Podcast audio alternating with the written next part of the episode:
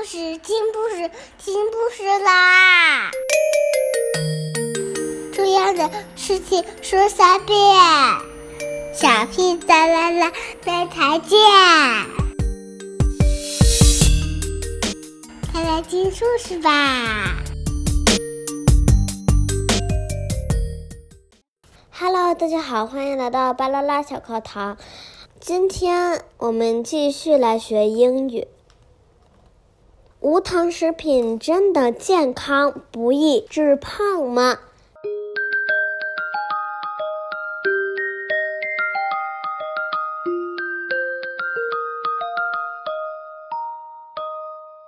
？Low-cal drinks and snacks made with artificial sweetener are just as likely to cause diabetes and obesity as foods filled with plain old sugar. A new study confirms. 刚才这段话说的意思是，一项新研究证明，用人造甜味剂制作的低卡路里饮料和零食与富含普通糖的食物一样。 会导致糖尿病和肥胖。Researchers wanted to be better understand why rates of obesity and diabetes continue to rise, despite the availability of so many sugar alternatives.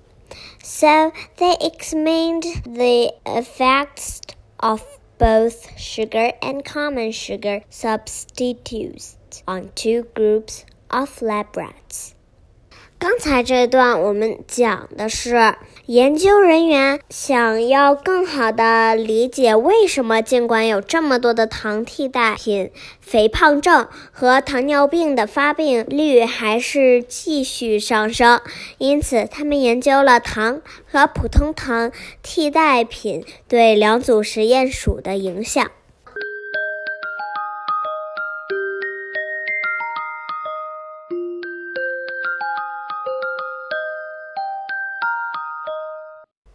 just three weeks. Both sets of creatures exhibited a decline in health. 刚才我讲的那段意思是，仅仅三周后，两组动物的健康状况都下降了。 The team found that rats that had consumed the artificial sweeteners developed problems with the way they processed and stored fat. Moreover, the ones who had gored on one artificial sweetener, a acesulfame potassium, used in gum and baked goods, experienced a nasty buildup of the chinsol in the blood vessels.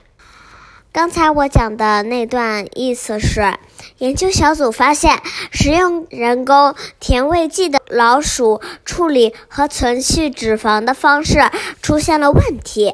此外，那些吃了很安塞蜜钾的老鼠血管中积累了令人恶心的化学物质。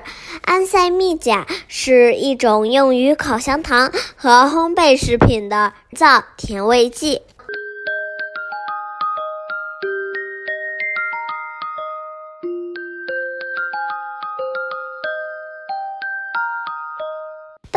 Doesn't mean that artificial sweeteners aren't necessarily worse for you. 但这并不意味着人工甜味剂对你的危险一定更大。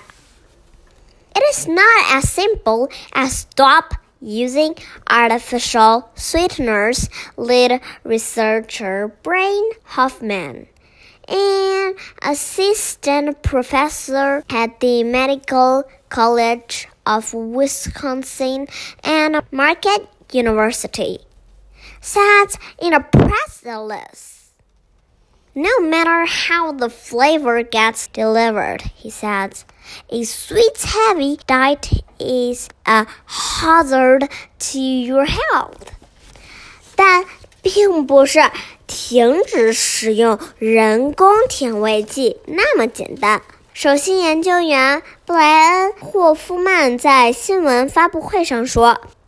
他是威斯康辛和马奎特大学医学院的助理教授。他说：“无论味道如何传递，饮食过甜对健康都是有害的。”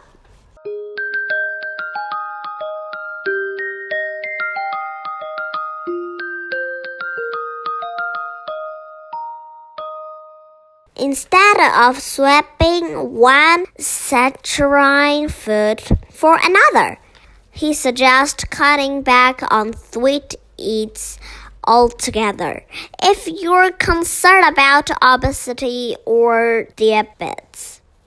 Moderation is the key, he says. 他建议，如果你担心肥胖或糖尿病，要减少甜食的摄入。 而不是把一种含糖食物换成另一种。适度是关键。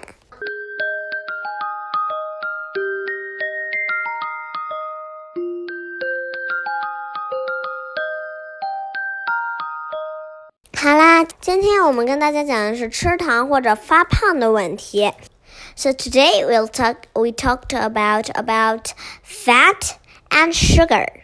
Do you have some problem of your health or fat or sweets or about your family? 现在我们来看一下今天一些有用的词语：low cal drinks and snacks，低卡路里食品和饮料；low cal drinks and snacks。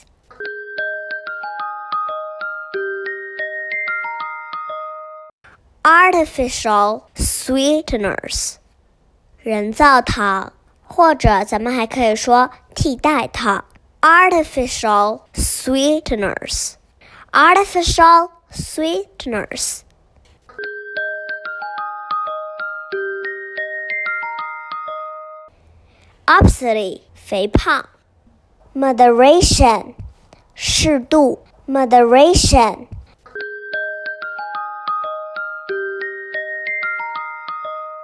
Baked goods，烘焙食品。